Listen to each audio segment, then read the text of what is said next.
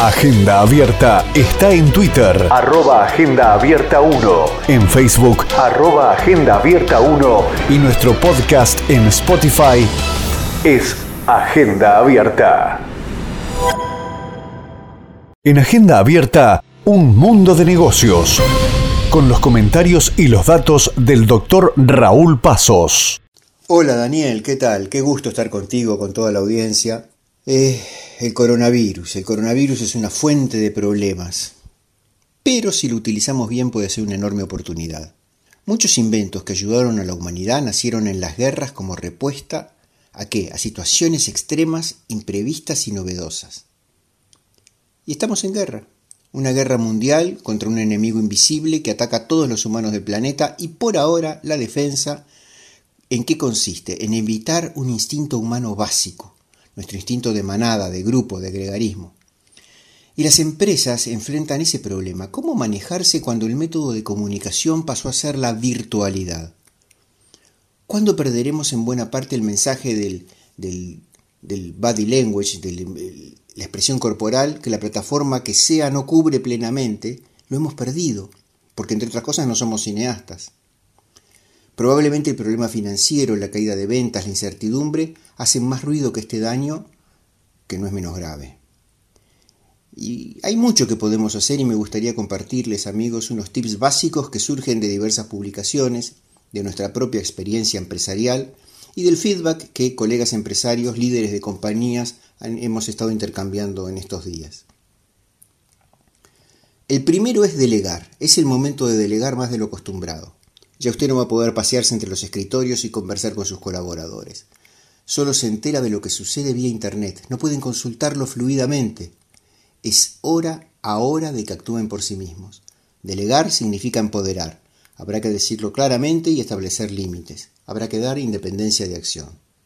Como decimos, no me puedo pasear entre los escritorios, palmear un hombro, detectar una cara sombría, entonces tengo que sostener y amalgamar el vínculo. Por ejemplo, muchos empresarios saben lo que están haciendo. Una vez a la semana un almuerzo virtual compartido, como si estuvieran almorzando físicamente juntos. Es el espacio ideal para construir ideas e iniciativas. Otra recomendación, volver a la llamada telefónica. La comunicación virtual escrita se exponencializa. Entonces hay que aprender a graduarla porque satura. Usemos más el teléfono, no el Skype o el Zoom o Teams. Si hay que hablar algo que no es muy extenso y preciso, llame a su colaborador, como lo hacía antes, recuerda, como lo hizo cien mil veces. Cuando todos empujan para una videollamada, va a resurgir las fuerzas de la pura voz. Es la fuerza de la radio, ¿no? Y un último tip. Vimos cómo relacionarnos con los colaboradores, pero ¿cómo nos relacionamos con los colegas? ¿Qué hacemos con las reuniones de directorio? Porque claramente la reunión de directorio se vuelve más difícil. Es difícil interrumpirse en Zoom como lo hace uno en la mesa de directorio. Asegúrese entre tantas cosas, primero y principal, de que todos puedan hablar e intervenir. Y recuerde, y esto es particularmente cuando son directores de diferentes accionistas que no siempre están alineados, a veces están enfrentados, que esta herramienta de plataforma de Zoom puede grabarse.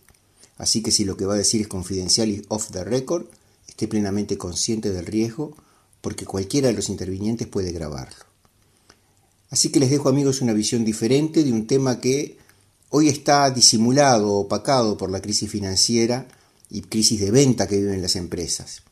El sábado que viene nos estamos viendo con un nuevo tema y entre tanto los espero en el Facebook del Mundo de los Negocios donde subiremos el link para que puedan escuchar esto nuevamente a aquellos que se lo han perdido y donde más que nada esperamos sus sugerencias, sus críticas, sus aportes. Un gustazo y que tengan todos un muy buen fin de semana.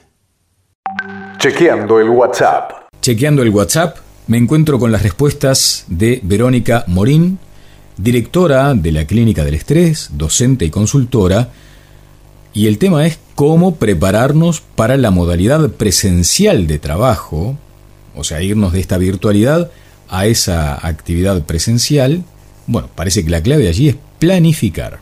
Buenas tardes Daniel y buenas tardes a la audiencia. Aquí nuevamente con ustedes, esta vez para conversar acerca de eh, una realidad que se está presentando en esta semana en muchas empresas del medio, que es el regreso a las oficinas, a la modalidad presencial de aquellos trabajadores que hasta el momento estaban teletrabajando. Bueno, eh, ideal es planificar un poquito con tiempo, con los encargados de personal o con los directores, esta vuelta al trabajo para poder planificar incluso tal vez una sesión de bienvenida en donde eh, puedan compartir eh, las nuevas normas que la organización prevé para el funcionamiento eh, en salud de, esta nueva etapa. ¿Cómo aplica la nueva normalidad al ámbito laboral? O sea, la distancia prudencial, el uso de mascarillas, por ejemplo, eso debe estar incluido en las nuevas reglas, según Mónica Morín. Bueno, como todos sabemos, vamos a tener que dejar atrás antiguas costumbres y dar la bienvenida a las nuevas, a lo que nosotros llamamos la nueva normalidad. Y esto aplica al ámbito laboral, desde el nuevo reacondicionamiento del mobiliario de los puestos de trabajo para garantizar la distancia óptima de seguridad, la garantía de la separación de dos metros de puesto de trabajo, pasando por eh, las nuevas reglas de cómo se comparten los espacios comunes, dar algunos eh, tips y manejo de lo que es el equipo de protección personal, cuándo sea necesario usarlo, cómo es el manejo de aquellos eh, artículos como la mascarilla que utilizo en el traslado desde mi domicilio hasta mi destino, qué hago con ella al llegar, al llegar a la oficina. En síntesis, algo que nos ha pasado siempre, la necesidad de ir adaptándonos. En síntesis, Daniel, este regreso al trabajo, el regreso a la oficina, el regreso al trabajo convencional, presencial, tendrá su vuelta, tendrá sus emociones también, porque vamos a tener que adaptarnos, adaptarnos a lo nuevo, y eso a veces, a veces nos, nos resulta incómodo. Entonces nosotros tenemos que mm, ser responsables, brindar la información, aunque la información nos parezca repetida, nunca está de más volver a, a reiterar, dar espacios para preguntas, estar atento a lo que ellos solicitan y consideran importante y necesario para su eh, protección personal, hacer hincapié en lo importante que es que como comunidad nosotros nos mantengamos informados acerca de cómo viene evolucionando nuestra propia salud y la salud de las personas con las que convivimos e informemos a la empresa de ello para estar todos en una alerta de salud para detectar lo antes posible cualquier caso que resulte sospechoso en el bien de todos los demás. Eh, siempre va a ser muy importante informar, informar empodera a las personas de responsabilidad y además calma y baja la ansiedad, lo cual es muy bueno para evitar errores en la tarea que efectúan, porque si estamos nosotros más tranquilos, vamos a trabajar mejor y más eficientemente. Muchas gracias, que tengan todos una excelente tarde y un gusto, Daniel, como siempre, compartir un espacio de intercambio como este. Muchas gracias. Era el contacto con Verónica Morín, directora de la Clínica del Estrés. Entrevista en Agenda. El espacio que busca respuestas. Leo Lorenzo es un comunicador nato. Eh, ustedes lo conocen eh, muy bien a través de todos estos años de su trayectoria, donde comunica y lo hace en forma extraordinaria, pero además, con el paso del tiempo, eh, nos enseña a comunicar. Ha encontrado allí como una beta para eh, que podamos tener algunos tips, algunas ideas y comunicar mejor nuestras ideas. ¿eh? Porque cuántas veces sucede eso, que tenemos una buena idea y no sabemos cómo hacer para comunicarla. Bueno, Leo de eso se ha encargado, se ha especializado. Claro, ahora surge como otro desafío y es comunicar en tiempos de virtualidad, en tiempos de cuarentena, de confinamiento. Leo, te saludo con gran gusto. Buen día, ¿cómo te va? Buenas tardes, Daniel. Un abrazo grande. Qué suerte. Gracias, eh, gracias por estos minutos. Por eh, favor. Da, gusto hablar contigo cada tanto. Y ahora eh, con esta situación, ¿no? Y con esta sensación de si estaremos haciendo bien con esto de la virtualidad en la comunicación, ¿qué de esto quedará para el futuro? ¿Cómo tenemos que administrarnos? ¿Cómo lo estás viendo? Mirá, lo estoy viendo muy interesante. Es excelente la definición que vos hacías de lo que es la comunicación de ideas. O sea, es darle a la gente las herramientas para que sea no solo dueña de la idea, sino del proceso de transmitirla. y que en el proceso de transmitirla, esa idea no solo se mantenga, no se desluzca, sino que además se enriquezca. Claro. Entonces, y además con eso tratar de ser dueño, no solo de ese momento, sino de la atención y del silencio de las personas. Claro, eso es lo que vos mencionás como comunicación efectiva. Ahí está cuando se redondea, digamos, ¿no? Eso es lo que yo llamo la comunicación efectiva, que tanto el mundo, todo el mundo dice. Para mí es eso, es cuando la idea se enriquece en el proceso mismo de comunicarla. Porque parto de la premisa de que una cosa es hablar, donde uno intercambia información a lo sumo, y otra cosa es comunicar. Claro, claro. Parto de esa premisa fundamentalmente.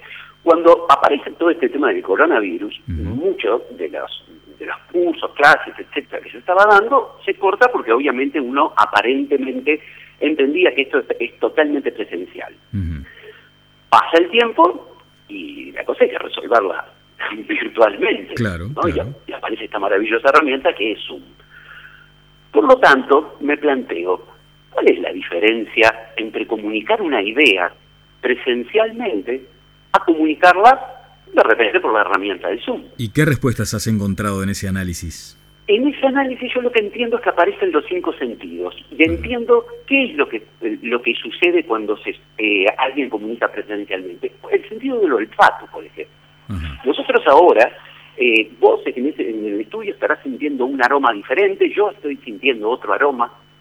Eh, es decir, cuando uno comunica virtualmente, las personas están inmersas en burbujas totalmente diferentes. No es lo mismo el aroma que siente una persona que se está comunicando con otra, que acaba de, no sé, hacerse café molido, que la otra que acaba de repente de desinfectar los pisos y siente olor a hipoclorito. La urgencia va a ser diferente. Lo mismo pasa con el tacto. Las personas van a estar a temperaturas diferentes. Estas cosas las damos cuenta cuando las perdemos. No es lo mismo si yo abrí las puertas o las ventanas de mi casa para ventilar, porque en este momento estoy haciendo una conferencia, una videoconferencia, etcétera, que si todos estamos en el mismo lugar. Claro las temperaturas se va a regular. Si yo estoy al lado de una estufa, la persona está al lado de una puerta abierta, obviamente la comunicación se va a resentir. Ahora, eh, decime, Leo, cuando vos planteás estas cuestiones, eh, estás señalando que lo presencial eh, sigue teniendo, digamos, mucho más eficacia que, que la virtualidad esta en la que estamos inmersos ahora? Yo no quiero eh, ningunear o, demonizar la comunicación virtual porque llegó para quedarse. Es más, la quiero profesionalizar. Ah, y a ver, ¿cómo es eso de profesionalizar claro, ya no corre más salir desde la cocina. ¿Me explico? Claro, claro.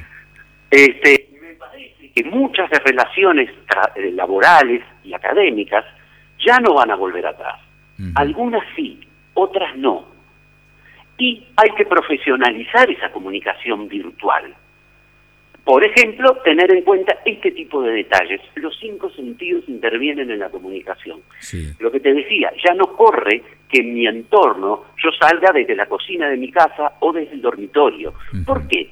Porque esa comunicación profesional está distrayendo a quien me está viendo y también a mí, porque mi cerebro está ordenando la cama que la tengo deshecha, una valija que tengo que entregar, unas facturas que tengo que llevar. Claro, claro, claro.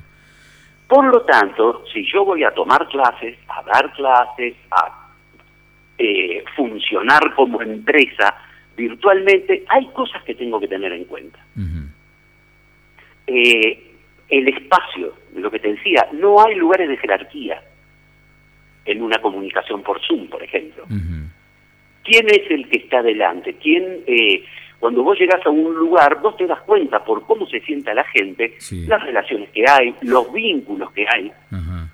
Vos entras a la radio, yo sé qué rol ocupa el vos, qué rol ocupa otra persona, si vos compartís la mesa con alguien, sé quién es el que lleva la voz cantante. Todo eso nosotros lo decodificamos naturalmente. Claro, y lo otro decís que es un conjuntito de, claro, es un conjuntito de pantallitas allí en tu propia pantalla donde todos tenemos la misma altura. Fíjate vos. Eh, esas a mí me vendría bárbaro eso, ¿viste? Eh, eh, esa ya sería una ventaja en mi caso. En tu caso, por eso te digo, esto tiene ventajas maravillosas. La posibilidad de compartir videos, pantallas, una pizarra virtual, etcétera, con las personas, eso es real, es mucho más fácil que en una situación presencial. Claro, claro. Pero también tenemos que tener en cuenta lo otro, lo que uno decías, ¿no? este, si comunicar presencial o virtual.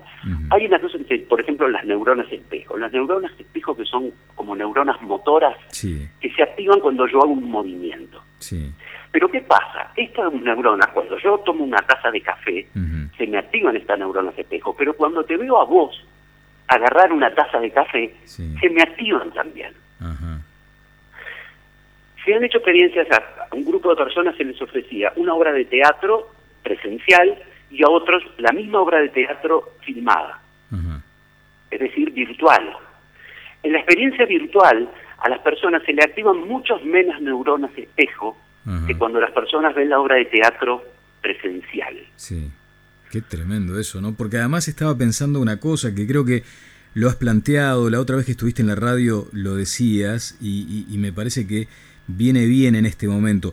Claro, cuando estuviste en la radio nadie imaginaba lo que estamos padeciendo, pero mencionabas también lo de lo racional y lo emocional. Es muy difícil transmitir emociones también más allá de que una pantalla te detecte la gestualidad y los movimientos. Bueno, lo presencial sí tiene una muy fuerte carga de lo, de, de lo emocional, me imagino. Absolutamente, porque presencialmente vos estás en el mismo espacio con la persona. Claro y tenés una sensación de paso del tiempo. Sabés por dónde entró la persona, recordás cuando vos te sentaste, recordás unos segundos antes. Eso es una sensación que nos va acompañando y que nos da idea de paso del tiempo. Claro. Cuando vos mirás una pantalla, el tiempo, ¿cuál es? El tiempo de tu casa donde vos estás saliendo, el tiempo de la nota, el tiempo de la entrevista. ¿Cuál es? Claro. Aparte de que para vos hablar a la, hablarle a la persona tenés que mirar la pantalla y no mirar la cámara. Es decir, no hay un contacto visual real. Claro. Yo veo tu realidad, veo dónde estás inmerso, todo eso está clarísimo. Pero vos y yo no estamos contactando visualmente, porque para eso yo tengo que mirar la cámara y no mirarte a vos. Claro, y, tiene que ver también con eso de la, de la comunicación asertiva, ¿no? O sea, eh, uno tiene necesidad en este tiempo, para optimizar además esos minutos de la conexión, tiene que transmitir cuestiones en forma muy clara. Y a veces cualquier distracción, eh, ha pasado por ejemplo en estos días ese debate de decir, bueno, pero los niños tienen o no tienen que estar mientras yo estoy teletrabajando o estoy trabajando de forma remota o estoy estudiando. Porque claro, hay, hay, elementos que te distraen, ¿no? Puede llegar a resultar simpático, pero si estás en una sesión importante, eh, también hay que medir eso, ¿no? Mira, yo tengo hijos centennial y están deseando que empiecen las clases presenciales. claro. O sea, para ellos es importante ese plus que tiene la presencia. Pero nosotros tenemos que seguir comunicando ideas. Claro. Y a mí no me importa, vos utilizás la radio y utilizás la televisión, es una es una especie de virtualidad. ¿No?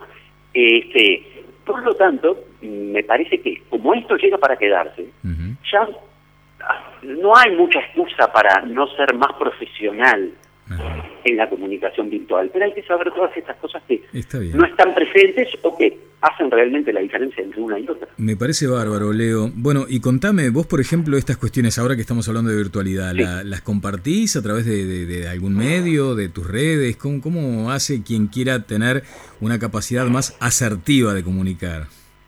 Y obviamente a través de las redes va a ser el contacto siempre. Este, voy a estar ahora justamente porque además esto, como vos decís, tiene una inmediatez total. A mí, la semana pasada, yo desconocía esta posibilidad. A partir de diferentes trabajos, a nivel virtual, dije, bueno, pero para, ¿cuáles son las diferencias entre una y otra? Así que a partir de este momento te voy a empezar a compartir toda esta historia y obviamente acercarle a la gente una herramienta para que sea dueña de lo que dice en a través de la plataforma que sea. Pero me parece muy potente eso, ¿no? Profesionalizar también esta cuestión de la, virtualidad en la comunicación.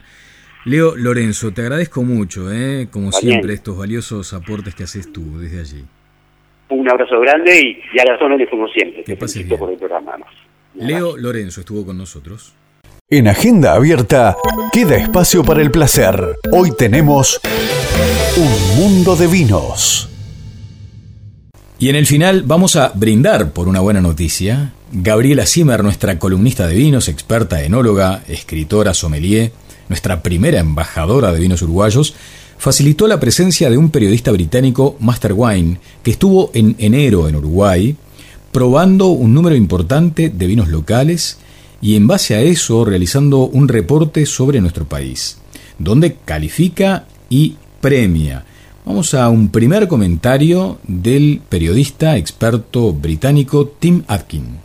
Hola Daniel, pues buenos días a usted y a sus oyentes y mis amigos uruguayos.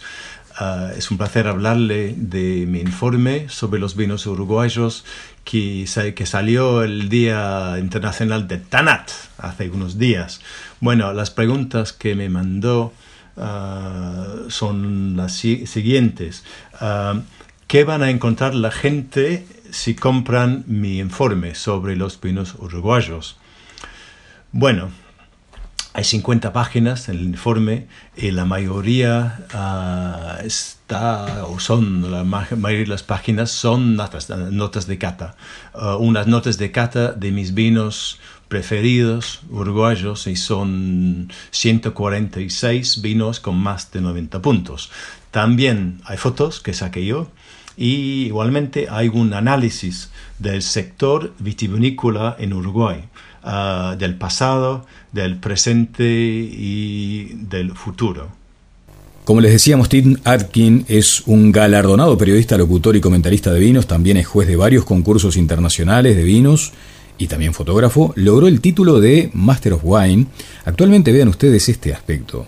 Hay 395 en el mundo. Eh, esto lo ganó en el año 2001. Tiene un sitio web también que es visitado por consumidores de vino y profesionales de todo el planeta. Es dinámico en las redes sociales donde cosechó miles de seguidores. Vive en Londres pero viaja regularmente a regiones del mundo de vitícolas.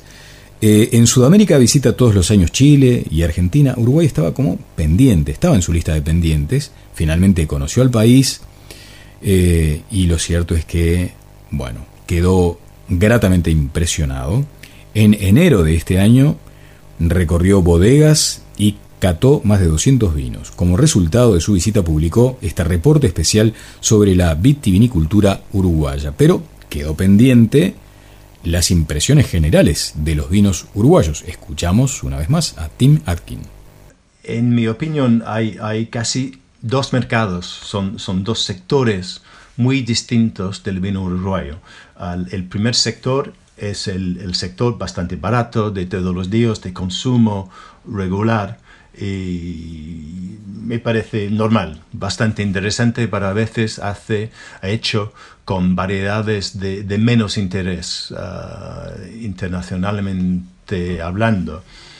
El otro sector es el, el, nivel más alto de los vinos uruguayos, me parece súper interesante. Es el sector que se destina a, a, los mercados importadores de vinos uruguayos y el sector más con, más dinero, yo diría, eh, eh, y, más interés en el vino en, Uruguay. Y esos eh, vinos me parecen súper interesantes por su frescura y su balance, sobre todo los tanats, por supuesto, los, los blends, los, los coupage con, con, con tanat, y también me encantan los albariños, sobre todo los albariños de, de, suelos graníticos cerca del mar en, en, Maldonado.